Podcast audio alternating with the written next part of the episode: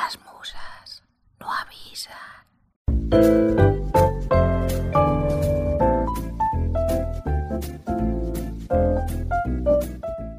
Hoy hablamos de musas.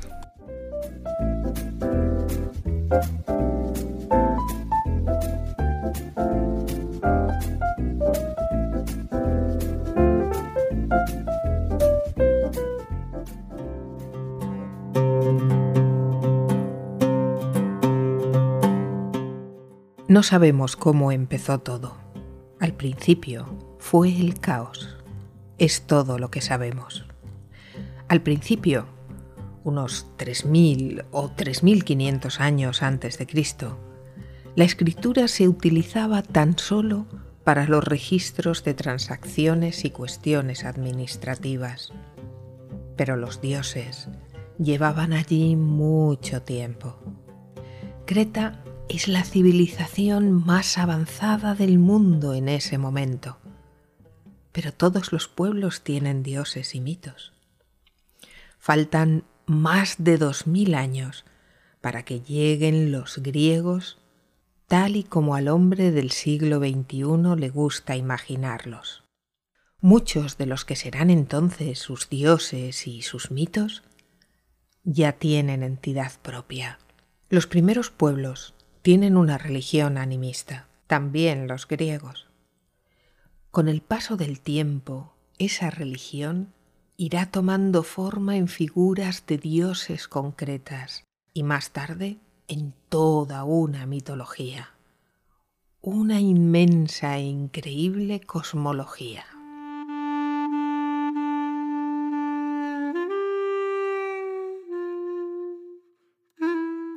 pero eso no llegará hasta casi dos mil años más tarde. La palabra mito deriva del griego mithos, que significa relato, pero no uno cualquiera, sino uno que trata de responder a las grandes preguntas que el hombre se hace sobre sí mismo, sobre su historia, sobre su existencia, su pasado, o su futuro, sobre su razón de ser y sobre el mundo que lo rodea.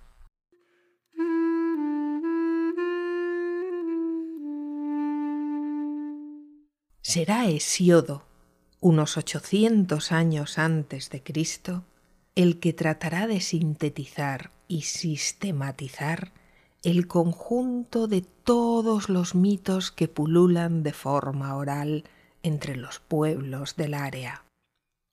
Lo hará en su teogonía y comenzará su obra diciendo, en el principio era el caos.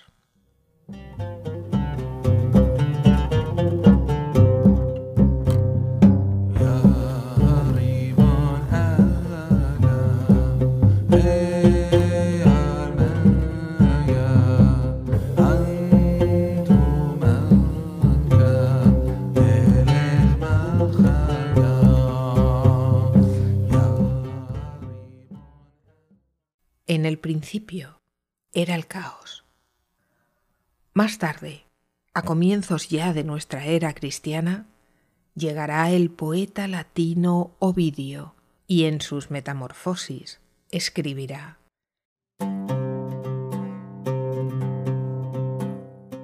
Antes del mar y de la tierra y del cielo que todo lo cubre en toda la extensión del orbe, era uno solo el aspecto que ofrecía la naturaleza y se le llamó caos. Era una masa confusa y desordenada, no más que un peso inerte y un amontonamiento de semillas mal unidas y discordantes.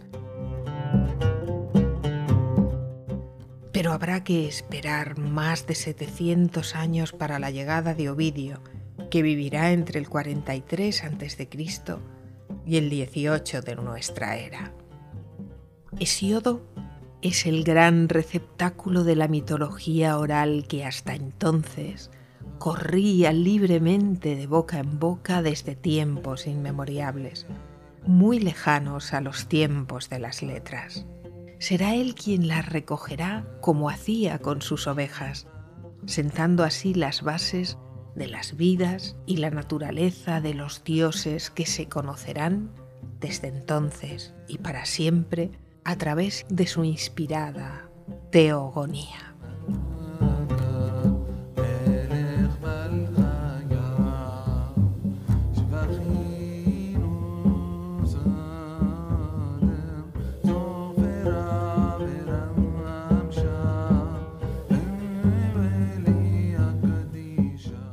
Hesiodo no era poeta. Era un hombre de la tierra, un campesino, un pastor, al que mientras cuidaba de sus ovejas en el campo, le visitaron las musas.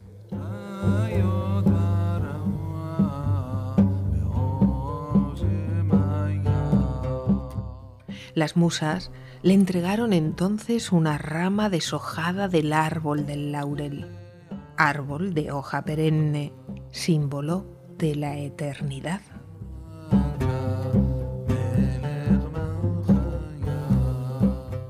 pero le entregan tan solo las ramas sin hojas, simbolizando así el conocimiento, el contacto con lo trascendente, con lo que está más allá de la tierra tangible, con lo que habita en lo etéreo. El laurel, consagrado al gran Apolo, conlleva la bendición del dios de la poesía, de la música, el contacto con la más alta esfera de Zeus es el símbolo de la iniciación a la poética.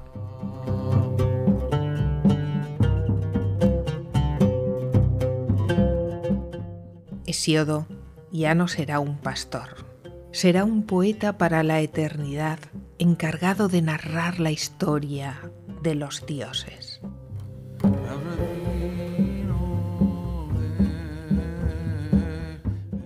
El bastón deshojado del laurel es también la vara que llevan los reyes cuando imparten justicia. Porque el poeta, conectado directamente con la divinidad, es también una ventana que muestra la justicia de la que a menudo escapan los hombres. El poeta tiene la función de revelar el alma de los hombres, tanto como el alma del mundo. Hesiodo ha sido inspirado por las musas, raptado su espíritu por las nueve hijas de Zeus y la titánide Nemosine, diosa de la memoria, porque eso, y no otra cosa, es la inspiración, el momento en el que el alma, atrapada en el cuerpo físico, nos dirá Platón, unos 300 o 350 años después de Hesiodo, el alma recuerda su verdadero ser, su verdadera naturaleza, que no pertenece al mundo de lo concreto y que siente el profundo deseo de volver a su verdadero ser, a su verdadera y eterna morada.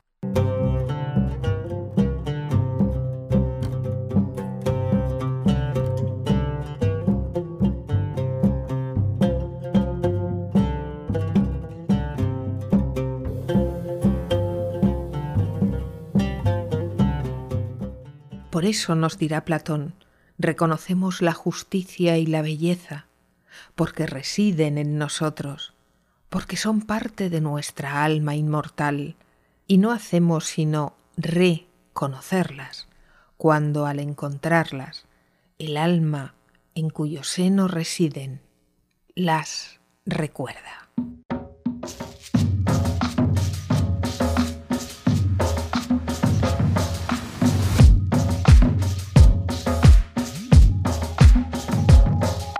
Las musas raptan las almas aún vírgenes, puras, y las acompañan hasta su morada celeste, donde otros estados del ser universal les son revelados.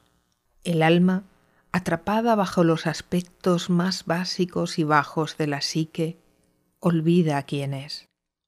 Pero su necesidad de volver a ser no puede desaparecer, y es esa sed la que la lleva a correr tras las musas cuando éstas se presentan y en un soplo le permiten recordar algo de su pasado antes de la tierra. Pitágoras, el sacerdote geómetra, el hijo del silencio, nació unos 300 años después de Siodo.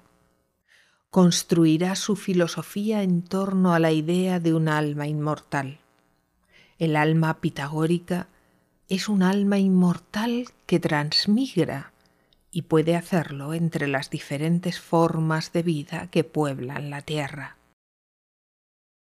Los acontecimientos de la experiencia de cada espíritu son además cíclicos y se repiten indefinidamente. Nada para Pitágoras es nuevo en un sentido absoluto. Contaban que el padre de Pitágoras era un padre divino y que en una ocasión decidió hacerle un regalo y le dijo, pide lo que quieras, menos la inmortalidad. Y Pitágoras le contestó, quiero recordar todas mis vidas pasadas. Dicen que de ahí nacía su sabiduría, de la increíble capacidad para recordar sus vidas anteriores. En Pitágoras, la idea de un universo ordenado al que Hesíodo ha llamado creación es clara y precisa, tanto que de él emanará la teoría de la música de las esferas, la música que dicta a la vez que revela el perfecto orden del universo.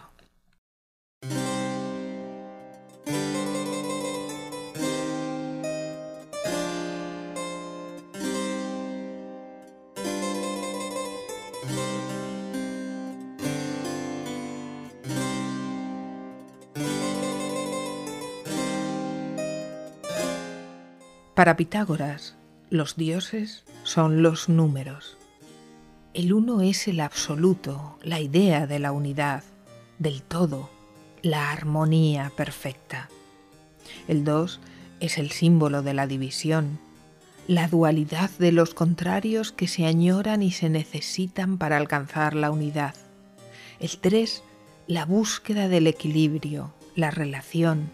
El cuatro, la estabilidad, la tierra, lo creado, lo concreto.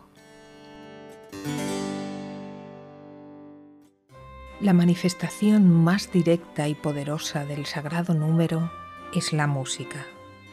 Todo cuanto se mueve produce una frecuencia en el universo de Pitágoras y todo cuanto está dentro del universo creado pertenece a los números. El universo está matemáticamente fragmentado y ordenado, pues el uno absoluto es el caos. Los planetas, que se mueven armoniosamente, generan la sagrada música de las esferas, aquello a lo que nosotros llamamos silencio.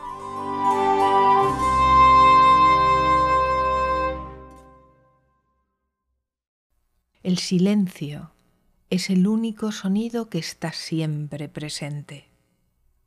Es el sonido que queda cuando todos los demás se anulan, la manifestación más elemental del orden con el que están hechos el mundo y el universo. La inspiración de las musas es el rapto de nuestras virginales almas a través del soplo y el susurro. Su nombre musa es la raíz de la palabra música y su templo es el museo donde se almacenan la sabiduría y la memoria de los pueblos que las musas custodian. De su elemento, el aire, y su música que hace vibrar las cuerdas vocales y los más inspirados instrumentos emergen también las artes de la profecía. Ellas custodian el pasado tanto como los secretos del porvenir.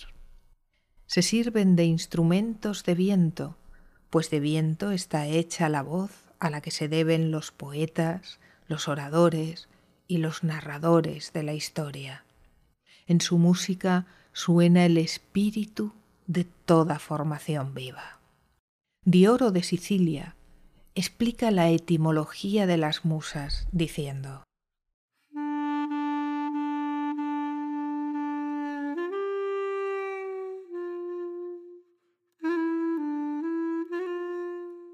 han sido denominadas musas por el hecho de que ellas inician a los hombres, es decir, por el hecho de que enseñan las cosas bellas y desconocidas a los ignorantes. Las palabras de estas diosas contienen no sólo una estética en su armonía y perfección, sino que también poseen la sabiduría y verdad por eso el poeta que recibe el favor de las musas es, asimismo, un sabio conocedor, pues gracias a ellas ha recibido el conocimiento y el amor que emanan del Dios incognoscible.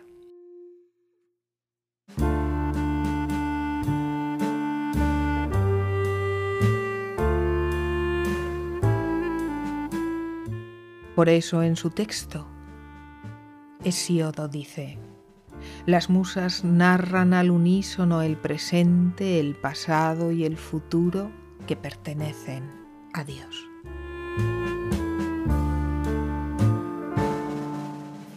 Hesíodo las invocó de esta manera. Comencemos nuestro canto por las musas helicónides que habitan la montaña grande y divina del Helicón con sus pies delicados bailan en torno a una fuente de violáceos reflejos y al altar del muy poderoso Cronión. Después de lavar su piel suave en las aguas del Permeso, en la fuente del caballo o en el divino Olmeo, forman bellos y deliciosos coros en la cumbre del Helicón, airosamente impulsadas por sus pies. De allí parten envueltas en densa niebla y marchan al abrigo de la noche, lanzando al viento su maravillosa voz. Celebran con himnos a Zeus, portador de la égida, a la venerable era argiva, calzada con doradas sandalias, a Atenea de ojos glaucos, hija de Zeus, portador de la égida, a Febo Apolo y a la asaetadora Artemis, a Poseidón, que abarca y sacude la tierra, a la augusta Temis, a Afrodita de ojos vivos, a Eve, la de áurea corona, a la bella Dione, a Eos, al alto Helios y a la brillante Selene, a Leto, a Japeto, a Cronos, el de retorcida mente, a Gea, al espacioso océano, a la negra noche y a las restantes tirpes sagrada de sempiternos inmortales. Precisamente ellas enseñaron una vez a Hesiodo un bello canto, en tanto apacentaba sus ovejas al pie del divino Helicón. Y he aquí las primeras palabras que me dirigieron las diosas, las musas olímpicas, hijas de Zeus, portador de la égida. Pastores del campo, triste aprobio, vientres tan solo Sabemos decir muchas mentiras con apariencia de verdades y sabemos, cuando queremos, proclamar la verdad.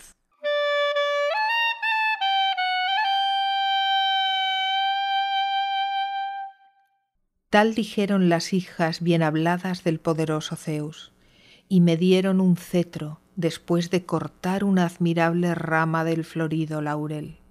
Infundiéronme voz divina para celebrar el futuro y el pasado, y me encargaron alabar con himnos la estirpe de los felices empiternos, y cantarles siempre a ellas mismas al principio y al final. Mas, ¿para qué abstraerse en tales relatos alrededor de la encina o la roca?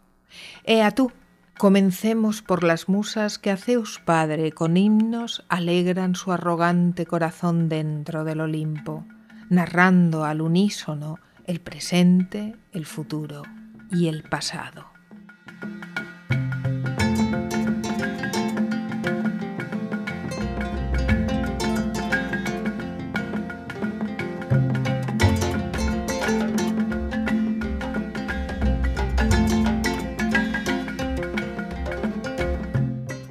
Infatigable brota de sus bocas la grata voz. Se torna resplandeciente la mansión del muy resonante Zeus Padre, al propagarse el delicioso canto de las diosas, y retumban la nevada cumbre del Olimpo y los palacios de los inmortales. Lanzan al viento su voz inmortal y con su canto alaban primero, desde el origen, la augusta estirpe de los dioses que engendró Gea y el vasto Urano, y a los descendientes de aquellos, los dioses dadores de bienes.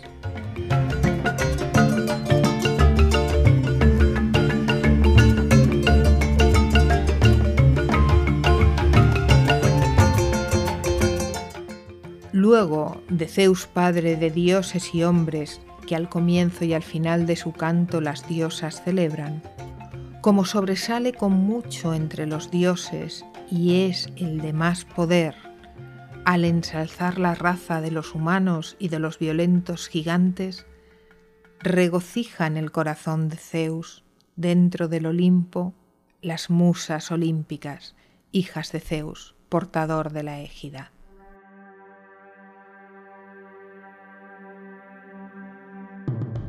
Se torna resplandeciente la mansión del muy resonante Zeus Padre al propagarse el delicado canto de las diosas.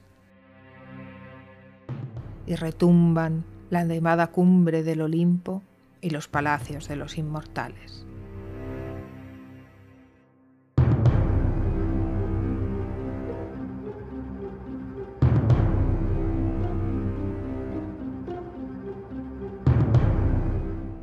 En Pieria las alumbró Nemosine, señora de las colinas de Leuteras, unida al padre Crónida, para que fueran olvido de males y remedio de preocupaciones. Nueve noches se unió con ella el prudente Zeus, subiendo a su lecho sagrado, lejos de los inmortales.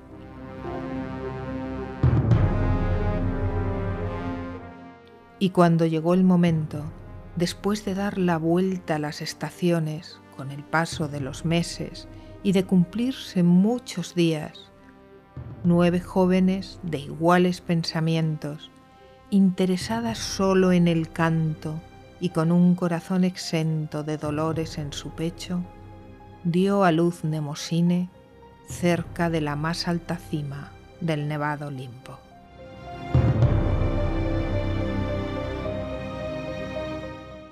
Allí forman alegres coros y habitan suntuosos palacios.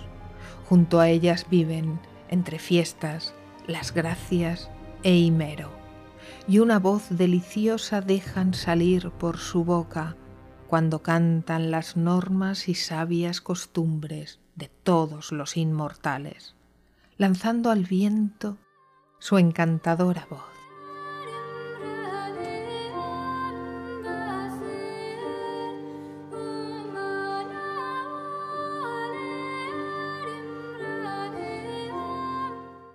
Así marchaban entonces hacia el Olimpo, orgullosos de su bello canto, inmortal melodía.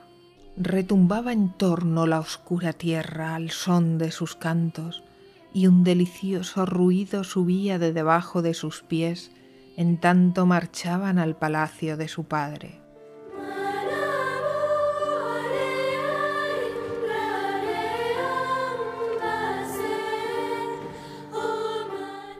Reina aquel sobre el cielo y es dueño del trueno y del llameante rayo, desde que venció con su poder al padre Cronos.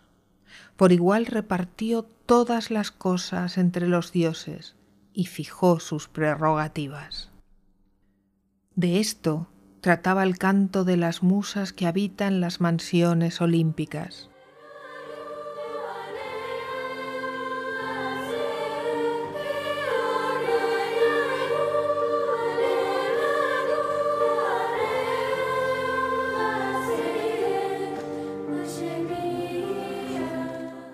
las nueve hijas nacidas de Zeus, Clio, Euterpe, Talia, Melpómene, Tersícore, Erato, Polimnia, Urania y Calíope, la más importante de todas ellas.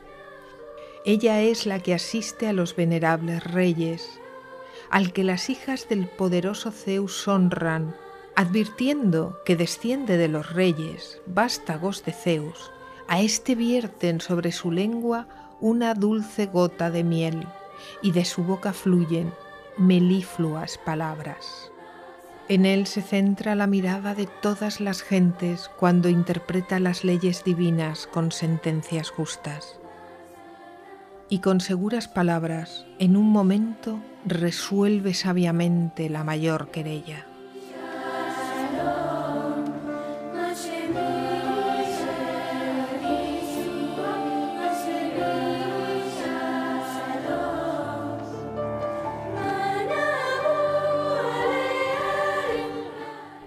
Radica la sabiduría de los reyes, en que hacen cumplir en el ágora los actos de reparación en favor de las personas ofendidas, fácilmente con persuasivas y complacientes palabras.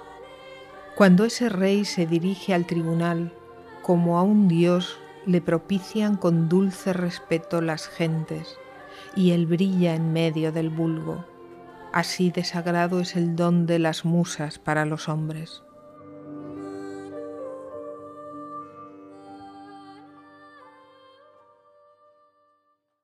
De las musas y del flechador Apolo, descienden los aedos y citaristas que hay sobre la tierra, y de Zeus los reyes. Dichoso aquel de quien se prendan las musas, dulce le brota la voz de la boca. Pues si alguien víctima de una desgracia, con el alma recién desgarrada, se consume en la aflicción de su corazón, Luego que un Aedo servidor de las musas cante las gestas de los antiguos y ensalce a los dioses felices habitantes del Olimpo, al punto se olvida de sus penas y ya no se acuerda de ninguna desgracia.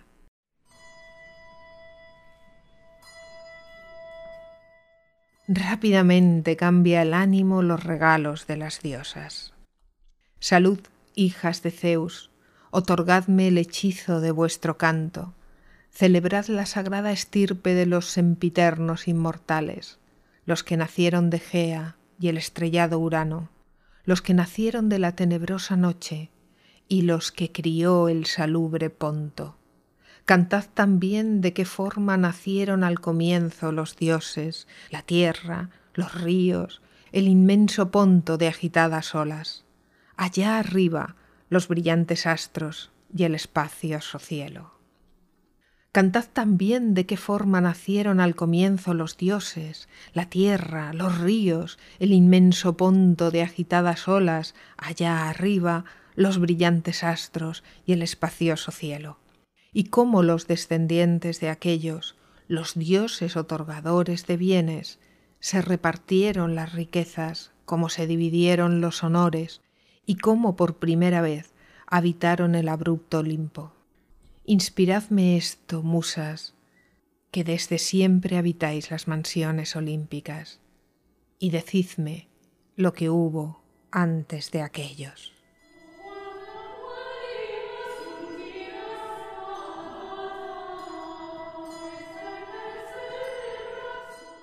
En la antigüedad, la poesía se confundía con la profecía pues ambas pertenecían y venían de los dioses. Plutarco, en sus obras morales y de costumbres, en relación con los oráculos de Delfos, escribió, El dios de aquí, Apolo, se sirve de la pitia para llegar a nuestros oídos, de la misma manera que el sol se sirve de la luna para alcanzar nuestros ojos.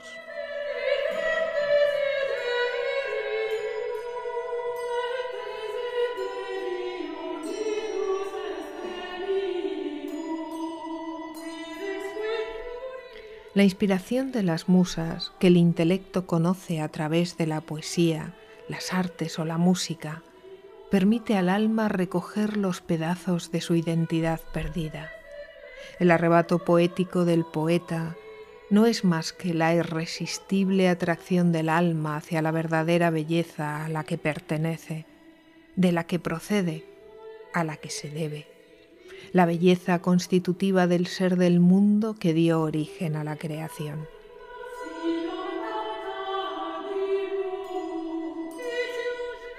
El acto consciente de la creación acerca al alma a su reunión con el demiurgo original que crea el mundo.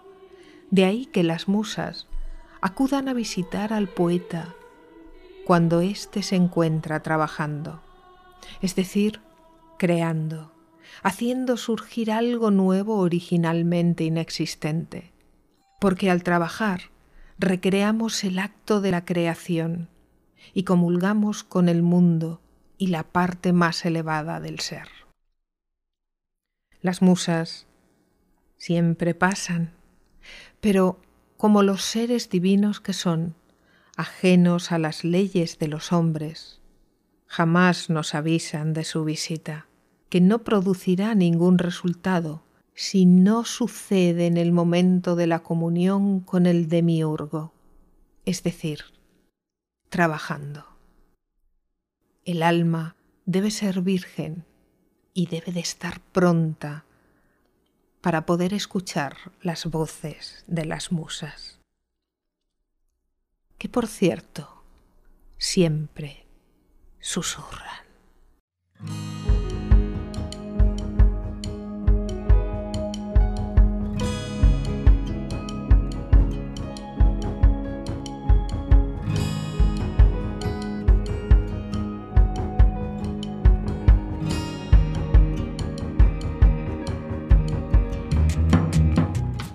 Nueve eran las hijas bien amadas de Zeus y la titánide Nemosine, diosa de la memoria, que habitan en las mansiones olímpicas.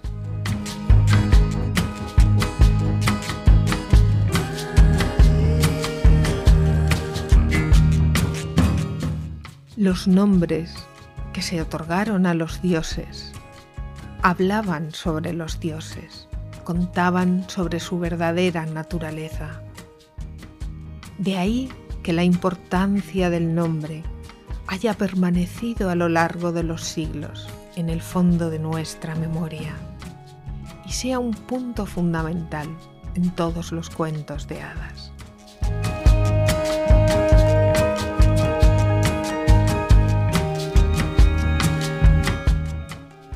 Los nombres de las musas decían quiénes eran cada una de ellas. Calíope, la de la bella voz, inspira la más importante de todas las artes, la poesía épica. Calíope, que será la madre de Orfeo. Clío es la gloriosa y se encarga de la historia. Erato, la adorable es la musa de la poesía lírica y los cantos sagrados. Euterpe, la deliciosa, la grata, es la musa de la música de los instrumentos de viento. Melpómene, la celebrada en cantos, inspira la tragedia. Polimnia, la de los muchos cantos, custodia la mímica y el silencio custodia también las señas de los amantes, los lenguajes de las miradas, los gestos, el lenguaje no verbal. La floreciente custodia la comedia. Tersícore, la que alegra los coros, proporciona la música general y el baile. Urania, la celestial, vigila la astronomía y la astrología eternas compañeras de Apolo, el que mata dulcemente con sus flechas, y el que es capaz de dominar a las bestias y la naturaleza toda con la música de su lira, ante la que los dioses callan, anonadados por su belleza. Armonía y belleza son la esencia de esta música que domina todo lo salvaje. A los dioses, nos dirá Platón, les dio lástima al género humano sobrecargado. Entonces instituyeron las fiestas divinas para el desahogo de los mortales y les dieron como compañeras a las musas, el conductor Apolo y Dioniso. Todo lo que es joven no puede permanecer quieto y tranquilo. Siempre anhela movimiento y expresión. Así se divierten los unos saltando y brincando, bailan y se chancean entre ellos. Los otros prefieren sonidos de todo tipo. Mientras que los demás seres animados no pueden comprender la regularidad de los movimientos, es decir, el ritmo y la armonía, este sentido y su deleite nos lo regalaron los mismos dioses que el cielo nos dio como compañeros de fiestas. Ellos dirigen nuestros movimientos y conducen nuestros coros uniéndonos por el vínculo de bailes y cantos. En su Fedro, Platón, cuando habla del delirio como don profético, explica, hay una tercera clase de delirio y de posesión, que es la inspirada por las musas. Cuando el delirio se apodera de un alma inocente y virgen aún, la transporta y le inspira odas y otros poemas que sirven para la enseñanza de las generaciones nuevas, celebrando las proezas de los antiguos héroes. Pero todo el que intente aproximarse al santuario de la poesía sin estar agitado por este delirio que viene de las musas, o que crea que el arte solo basta para hacerle poeta, estará muy distante de la perfección, y la poesía de los sabios se verá siempre eclipsada por los cantos que respiran un éxtasis divino.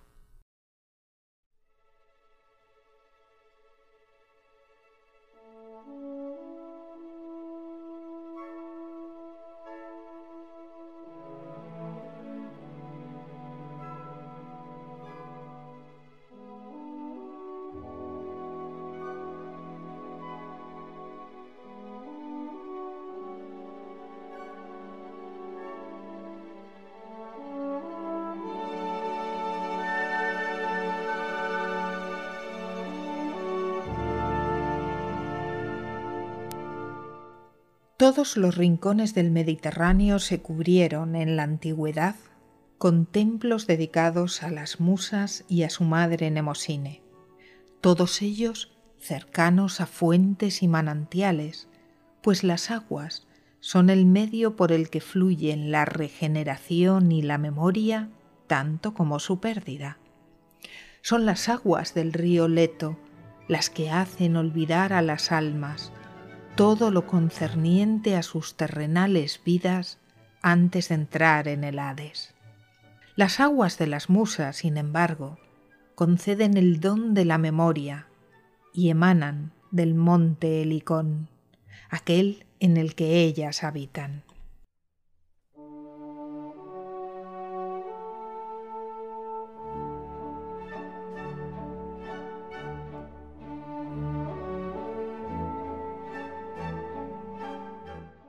El dios Helicón vive encaramado a una roca en la cima del monte, desde donde despliega sus grandes barbas.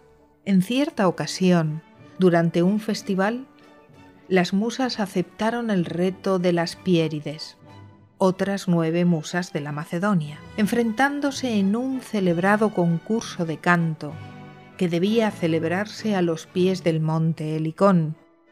El monte, hechizado por la belleza de las voces, comenzó a crecer desmesuradamente y amenazó con llegar al cielo. Furioso Poseidón, dios del mar y todas las aguas y tormentas, le ordenó a Pegaso, el caballo alado, que golpeara la montaña con uno de sus cascos y la devolviera a su tamaño normal.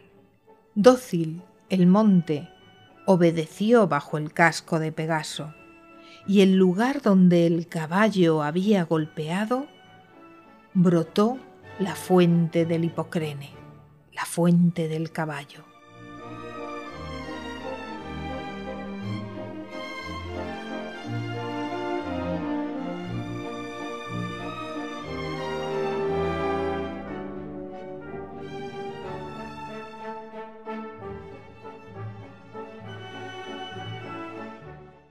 Famosa por sus aguas tranquilas, que favorecían la inspiración poética y que, según otras tradiciones, serán también la fuente de vida o de la eterna juventud.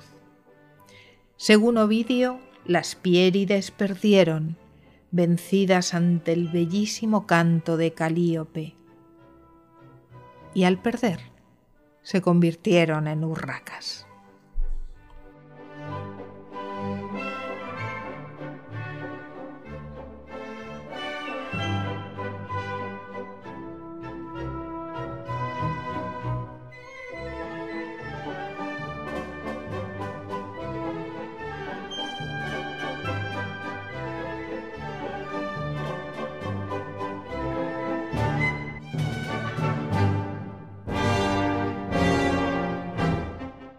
Pegaso, que significa manantial, es el caballo alado que conduce al alma a los estados superiores, después de que ésta haya bebido de las aguas de la memoria y sus inagotables fuentes. Las musas, como sus hermanas las ninfas, también hijas de Zeus, aman todas las fuentes y las aguas.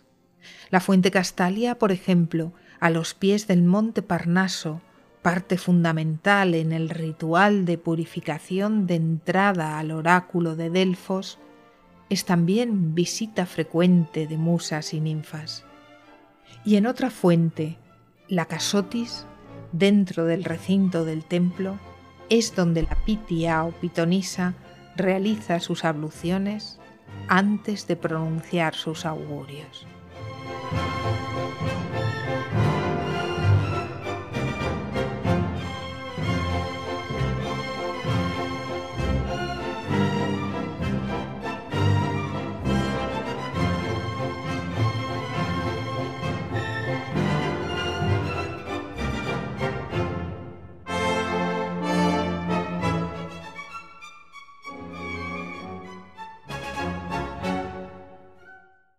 Mucha y muy intensa fue la actividad de las musas en la antigüedad, pero la invocación a las musas y el deseo de su compañía nunca se desvaneció.